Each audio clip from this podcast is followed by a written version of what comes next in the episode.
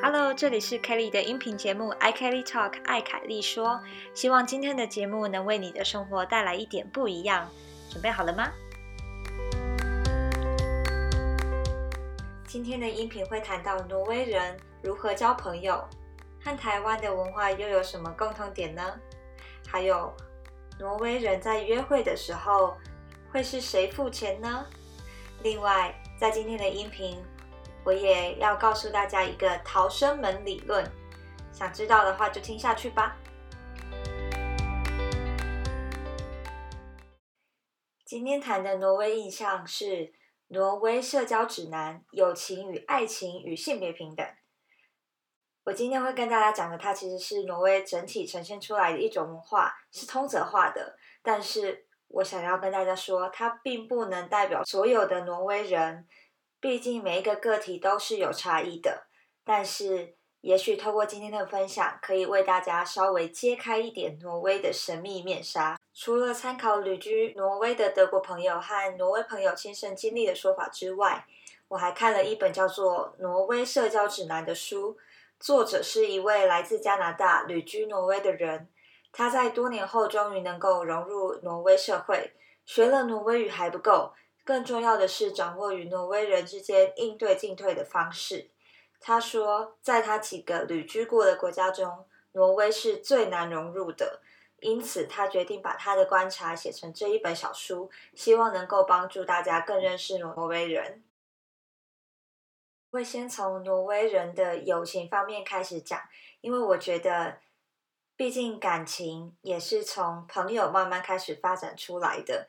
所以，先讲挪威人对于友情的一些看法，以及他在和朋友交往的过程中有什么样的和我们比较不一样的态度或是观点。这样，最后我们进到爱情这一 part 的时候，也许大家比较可以 get 到为什么他们会这样子想。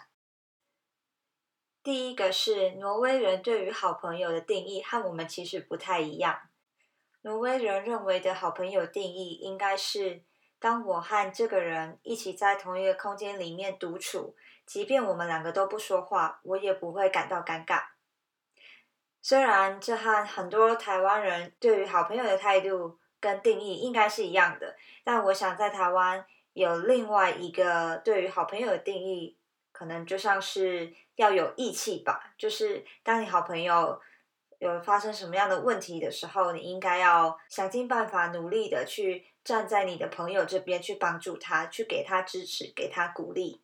另外一个我也很常听到的一种说法或定义，就是好朋友应该是一个很能懂你的一个角色。可能你们不一定要很常联络，但是你们只要需要对方的时候，你知道对方永远都在的那种感觉。那在成为好朋友之前，一定有一段时间是你从不认识彼此，接着透过某一些活动或是聊天啊等等，你们最终成为了好朋友。大家可能都还有点印象，你跟你现在的好朋友一开始认识的时候是什么样的情况？你一定记得，一开始大家还彼此很客气。然后会互相送个礼物啊，礼尚往来的那一种情境。我告诉你们，这在挪威是不适用的。如果你在一开始认识这个挪威人，就很大方、很热情的送他礼物等等，他反而会觉得很可怕，他会被你吓跑。为什么呢？很简单，因为挪威人他不想要有欠对方什么东西的感觉。挪威人其实有自己的社交泡泡。这一点其实我觉得跟台湾有点像，比如说我的国中朋友，这就是一个我和国中好朋友的一个小圈圈，他和我高中好朋友的圈圈就不会有交集。在挪威也是类似这样子，比如说登山的朋友们，那就是登山的朋友，然后烤蛋糕的朋友就是烤蛋糕的朋友。他们彼此不会有太多的交集，但是在德国不一样哦。我觉得这很有趣，因为德国人很喜欢把自己不同的朋友混在一起，让他们互相认识。所以，比如说我今天生日了，我办了一个 party，那这个 party 就是我邀请所有和我有关系、我想要邀请的朋友一起来。在德国，大家不会去想说，哎，我这个 party 是邀请了国中的朋友，那高中的朋友可能跟他们不认识，这样会有点尴尬什么的。不会，反正就以这个办 party 生日的人为主，他想要邀请谁，就全部都一起来吧。而被邀请的人，他们也知道，一旦去了这一个 party，可能会见到嗯寿星的不同时期的一些朋友。对他们来说，这些都是很稀松平常的事情。再回到挪威的部分，挪威的社交圈和他们的兴趣大大的重叠，甚至家长从小孩子很小的时候就会开始帮他们报名一堆活动，因为家长也知道那是他们交朋友的地方，而家长也会在这些活动里交到朋友。嗯，就是所谓的我的小孩的朋友的爸爸或妈妈，所以你们就有一群妈妈群组或爸爸群组或家长群组等等。这也影响到小孩子长大之后，他们对于交朋友的一个习惯，就是往他有兴趣的地方去找。比如说，他对于跑步有兴趣，那他就会加入一些跟跑步相关的社团。然后去培养他的兴趣之余，也和同样喜欢跑步的人去做深交。那如果他们谈得来，可能就变成更好的朋友，或者是可能变成情侣之类的。据说在挪威，你真的可以找到各式各样的组织，提供不同种类的活动。因为挪威人本身也很怕尴尬，他们没有办法直接和陌生人开始交谈，他一定要有事情做。他才有办法去展开他的社交圈。但是，如果你不想要参加什么特别的社团或组织呢？你也可以参加 Pop Quiz，就是酒吧益智问答竞赛这种活动。不知道大家有没有听过 Pop Quiz 这个活动？诶，这个益智问答竞赛就是你去一个酒吧，然后它里面可能有好几张桌子，每一桌就是一个队伍。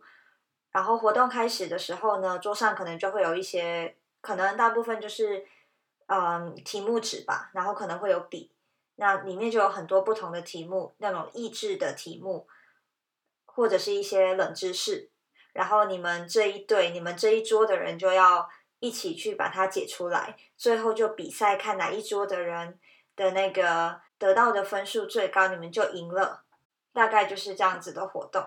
在这种情况下，你就有一个理由可以跟大家坐在一起，在同一个嗯桌子，然后又有一件事情可以做，所以就算没有谈太深入的话题也没有关系，而且不会很尴尬。我觉得这一点跟台湾其实很像诶，在台湾有系学会，就大学的部分有系学会或社团会办活动。大家去参加的时候，我们通常都会先跟着活动内容做事情，比如说，嗯，和组员一起讨论事情，然后最后有一个比赛，或者是我们会等待主持人告诉我们现在要干嘛。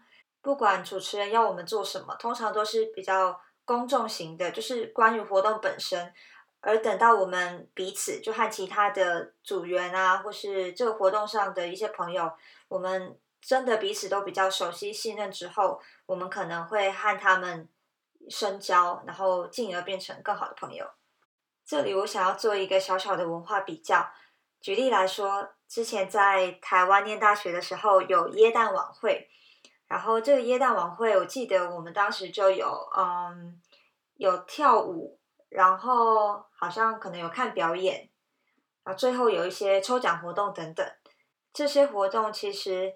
非常仰赖主办方他们投入的时间和心力，所以我觉得在台湾办活动的人真的是非常伟大，因为真的要花非常多时间去讨论，然后彼此合作，然后只为了呈现出最好的一场晚会表演。我在德国也有经历过一场戏学会主办的耶诞晚会，但是跟台湾戏学会办的耶诞晚会真的差很多哦。在德国是怎么样呢？我记得那一天。我们就是用戏馆里面最大的一间教室当做场地，然后大家其实来来去去的，他不会有一个规定入场的时间跟结束的时间，反正就说啊七点开始，那大家就陆陆续续过来。当时候教室前方也就是一个小舞台，那里有一组乐团在表演。然后其他的人就站在舞台下听着音乐，然后和旁边的人交谈。系学会也有准备一些吃的，还有一些酒。对，重点就是酒。大家在喝了酒之后呢，就会自动的和旁边的人交谈。系学会完全不需要说任何的话。我比较晚到，我大概开场之后才到，所以也许他们在开场的时候有跟大家讲一些话。但是我到了之后，我其实都没有看到戏球会的人，因为他们就已经埋没在人群中，然后也和大家在聊天，然后喝酒，然后听音乐。我到的时候还有一点惊慌失措，我想说，怎么大家都各自在聊天啊？前面不是有人在表演吗？我们这样子会不会很不尊重？我当时还问了一个德国朋友，然后那德国朋友就皱了眉头问我说：“嗯，你怎么会这样想？他们本来就是来当背景音乐表演啊。”我朋友还叫我不要担心，他说在德国大部分都是这样子，那些乐团受邀来表演，他本来就知道这个场合、这个耶诞晚会的情况会是这样子，大家会各自的聊天，然后去啊认识一些新朋友，然后可能有时候忘了给他们掌声，这也都很正常，他们都知道，所以我不用太担心。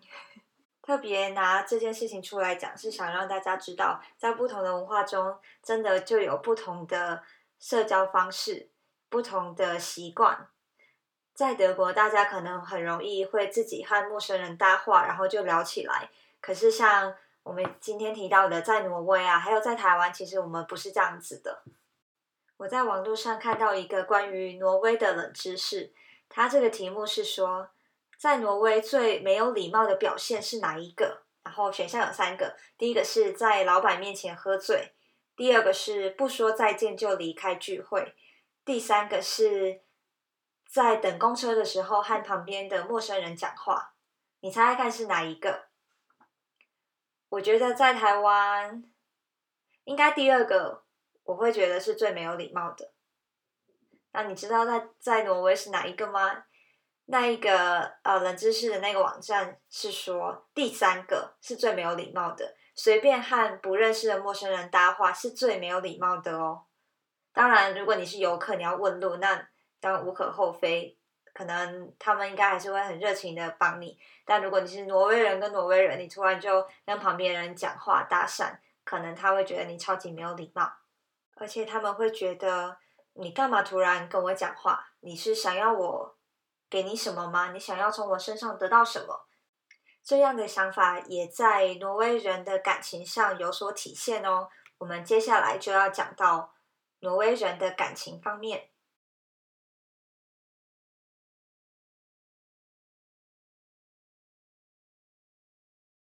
我要开门见山的直接告诉大家。在挪威人的爱情中，浪漫、贴心啊、暖男，还有把你当公主一样宠爱，这种样样都看不见。这就要从挪威从小接受到的性别教育开始提起。从一个小孩接受到的家家庭教育来看，男人和女人的社会角色是一样的。小孩在家中和爸妈的相处上，他原则上不会感受到性别角色的不同。可能在我们的传统文化中，仍然是男主外女主内，所以我们可能会觉得，哦，可能家事都是妈妈在做，煮饭是妈妈在煮，那赚钱的工作是爸爸，这可能会是我们一个传统对于性别的一个社会既定角色。但是在挪威，小孩看见的是爸妈都会做家事，有时妈妈下厨，有时爸爸煮饭。爸妈双方可能也都有工作，所以并没有一个既定的角色，认为某些事情一定是妈妈做，某些事一定是爸爸做。在这样的成长背景之下，孩子很早就认知到许多事情大家都是可以做到的，根本无关性别。这也让挪威人的性格更加独立自主。回来谈到爱情的部分，你印象中的约会长什么样子呢？我想。在台湾最耳熟能详的，不外乎就是什么鲜花、自制礼物啊、烛光晚餐、送情书等等。这些对浪漫的既定印象背后的共通点，就是男生应该要显得自己有备而来，展现自己满满的诚心诚意，想要追求这个女生。甚至我们可以更夸张一点的说，最好这个男生花的时间越多越好。这样才能让女生觉得哦，全世界都为了他停止转动，这样才表示你是认真的。从女方的角度来看，我觉得在台湾，我们一般认知的约会上，女生也会稍微期待能够感受到对方的用心。其实我自己也是，我曾经收到一些手写的卡片，然后就感动到哭出来。在这边也小小出卖一下我的爸爸，他是文笔非常好的人，写字又很漂亮，所以他的三五好友们都会拜托我爸帮他们写情书送给想要追的女生。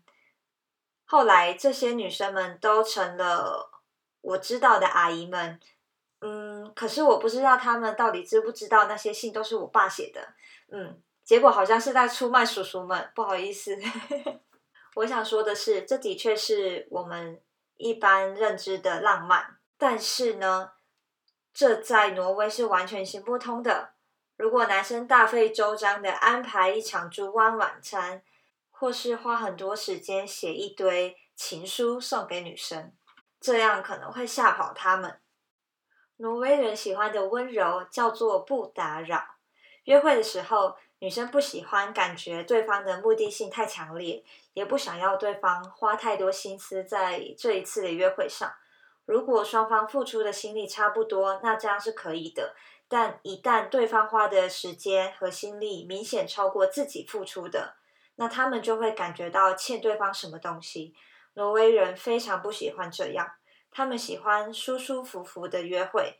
所以如果你在挪威，你想要当一个贴心的人，无论男女，那么你应该为对方留一扇逃生门。你要让他感觉到随时想要离开都没有关系，没有问题，不会尴尬，不会觉得奇怪。所以啊，大费周章的准备鲜花和烛光晚餐，真的会吓跑大家，会让对方觉得哦，我如果最后拒绝了你，或是我想要离开，好像都很难为情。这几年，大家经常在讨论约会应该要 A A 制还是要男生付款这个问题。在挪威，毋庸置疑的会是 A A 制，因为没道理女生不能自己付自己吃的吧？而且，如果在挪威，男生想要展现绅士风度，说让我付款吧，我是男生，应该要让我来，这更会引起挪威女生的反感，因为这一句我是男生，所以应该怎样怎样。变相的在歧视女性。挪威女性和男性相对比较经济独立，挪威女性的劳动参与率是百分之六十五，比男性只稍微少了五 percent。这和台湾其实有蛮大的差距。台湾女生的劳参率是百分之五十一，而男生是百分之六十七，它的差距是百分之十六。也就是说，挪威。的女生经济来经济上来说，相对还是比台湾女生还要独立一些。在经济独立的情况下，以及挪威人从小的教育受的影响，他内建了性别平等机制。挪威女生也是可以在约会中付款的，他们愿意也有能力。在讨论约会的时候应该要谁付钱的这个情况中，在挪威可能要不就各付各的，不然就轮流付。这时候你可能会想说。如果这一次约会是喝咖啡，下一次也许是吃餐厅，这样这一次先付款的男方是不是就显得不绅士？因为下一次他被请客的时候金额比较高。你现在是这样想的吗？如果你是这样想的，那么你可能又落入了男生应该怎样怎样的陷阱中喽。重点是在于尊重彼此都有能力还有意愿做这件事情，金额部分。倒是不用担心，真正在感情中，究竟到底要谁付款，或是 A A 制这个问题，其实就是两个人说好就好，两个人都开心，其他人也不应该说些什么。因为提到了经济独立，我想要顺便跟大家提一个概念，就是 Gender Pay Gap 性别工资差距。我们一直在追求同工同酬的这一个目标。就是因为我们还没有办法达到同工同酬，所以我们才要追求嘛。那我们要先知道同工不同酬的差距到底差了多少。在挪威的性别工资差距是十三 percent，女生要多工作四十七天才会拿到跟男性一样的薪水。那欧盟的这一个 gender pay gap 是十六 percent，台湾也不错，台湾是十四 percent，但十四 percent 它的意思就是女性平均要多工作五十一天才会拿到跟男性一样的薪水。哦，这里讲的是每年哦，不是一整个人生多工作五十一天，而是一年要多工作五十一天才会拿到跟男性一样的薪水。不知道大家听到这个数据有没有觉得很惊讶？哎，我其实之前没有太注意，但没想到一查之下发现，天啊，我们竟然要多工作五十一天才能拿到跟男生一样的水准，五十一天是一个半月，我觉得。不能接受。回到我们的主题，挪威的女性在经济上相对比较独立，又加上他们内建的性别平等机制，导致他们在约会的时候其实是比较喜欢被尊重、有平等对等的感觉。在我们有了这样的基本认识之后，我下一个想要问大家的问题就是：你觉得挪威人？会是哪一方来开口提出邀约呢？先说我以前的经验或朋友的经验，在台湾其实通常都是男生提出邀约的，大家一定耳熟能详。嘿，明天有空吗？要不要一起去逛夜市？哎，你对这一部新电影有兴趣吗？要不要一起去看？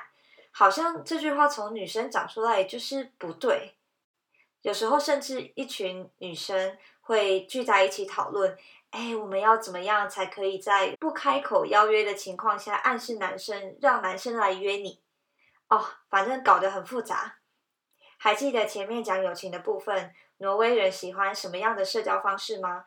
在爱情上也差不多哦。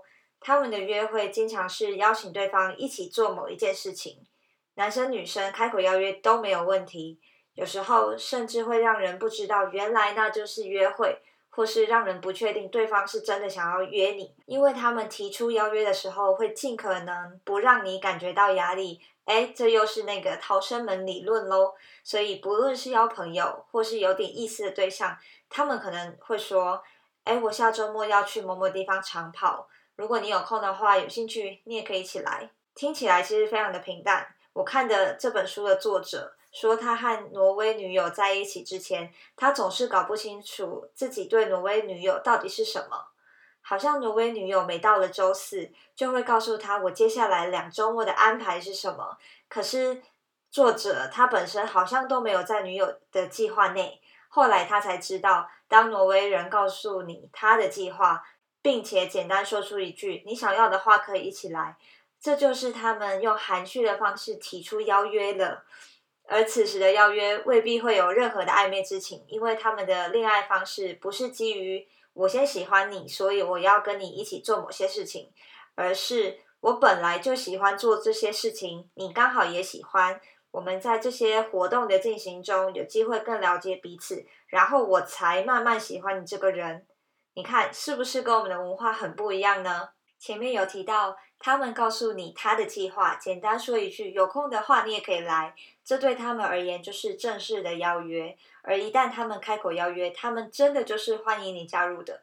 不要期待听到什么来啦，你不来太可惜了，我超级想要你一起来参加的这种很热情的话，因为这些话听起来虽然热情，但其实变相的也给予了一种不好意思拒绝的压力。而挪威人不想要这样。他们想要为你留一扇逃生门，因为不打扰就是他们的温柔。因此，不了解挪威文化的人可能会觉得他们好冷、冷淡、冷漠，但其实不是这样的。约会是为了让两人更认识彼此，无论是在什么样的场合，只要彼此都感到舒服，并且可以谈天说地，那么即使是一起跑个步，都是一场很棒的约会，不是吗？谁说一定要有很大的排场才是约会呢？和挪威朋友确认了他们对于挪威约会的认知的确是如此之后，我开玩笑的说：“哦，难怪在挪威奥斯陆旅游的时候啊，我看到随处都有人在跑步，诶，原来他们是在约会啊！” 我试着想了想，究竟为什么在我们的文化中一定要有浪漫的烛光晚餐，或者一定要有鲜花或夜景？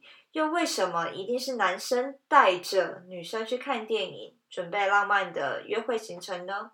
我其实一直在思考，为什么许多男生喜欢用“带”这个字，在各种约会的情况，例如我带我的女朋友出去玩，我带你去吃好料，我带你去看夜景。我们难道不能一起出去玩，一起吃好料，一起去看夜景吗？然而，我们却很少听到我带我男朋友去看夜景，我带我男朋友出去玩。为什么呢？我知道大家其实都没有恶意，我也不是要刻意贬低谁，这只是一个文化累积之后的展现。虽然它只是简单的一个字“带”，但是我们可以去思考，当角色对调的时候，我们的感受是什么？我们又为什么会有这样的感觉呢？在挪威的社交生活中，无论是友情或爱情，他们会在任何情况下为对方留下一个逃生门，也会期待对方留给自己一扇逃生门，否则他们就会感觉到不太舒服。他们不会用言语或任何方式侵犯你的安全范围。他为你留的那一扇逃生门，就是要让你就算想拒绝，也不会感到不好意思，完全可以大方的转身离开的。而这样的温柔是挪威人与生俱来的，无论男女，性别平等，说穿了就是尊重彼此，尊重对方的意愿，尊重对方的想法，在任何时候，在谈恋爱中，不晓得大家可以接受挪威式的约会吗？你是女生的话，你愿意当那一个提出邀约的人吗？你是不是也愿意给和我们交往的人一扇温柔的逃生门呢？每一个价值观都是一个光谱，在恋爱的性别平等观念这个光谱上，挪威人可能普遍都在某一端，但不代表所有，但不代表所有的挪威人都是这样。每个人都是不一样的个体，这点我还是要强调。现在在听音频的你，又是在光谱的哪一端呢？这个只有你自己知道，而且价值观是会改变的，所以也等着你自己去发掘喽。虽然今天的音频都是用男生女生来作为约会双方的性别代表，但是在挪威，由于社会风气普遍较为自由开放，他们也非常尊重女同性恋者、男同性恋者、双性恋者与跨性别者的公民权益。挪威也是全世界第一个在特定地区制定保障同性恋者的反歧视法的国家哦。约会说到底是要让双方更了解彼此的，无论是挪威式的约会还是台式的约会，只要能够让彼此更加了解对方，那就是一场很好的约会。今天的音频就到这里结束啦。如果喜欢的话，不要忘了留言以及给我五颗星哦。这周末四月十八号周日，我会在 Instagram i Kelly Talk 上面和 Christina 一起直播，我们会聊聊学习德文的心路历程。如果你有兴趣的话，周日的台湾时间晚上九点，我们在 Instagram i Kelly Talk 上面见喽，拜拜。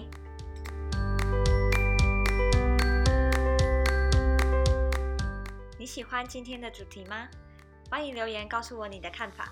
如果喜欢，也希望你能够帮我按个五颗星评价，或者请我喝一杯咖啡。我们下次见喽！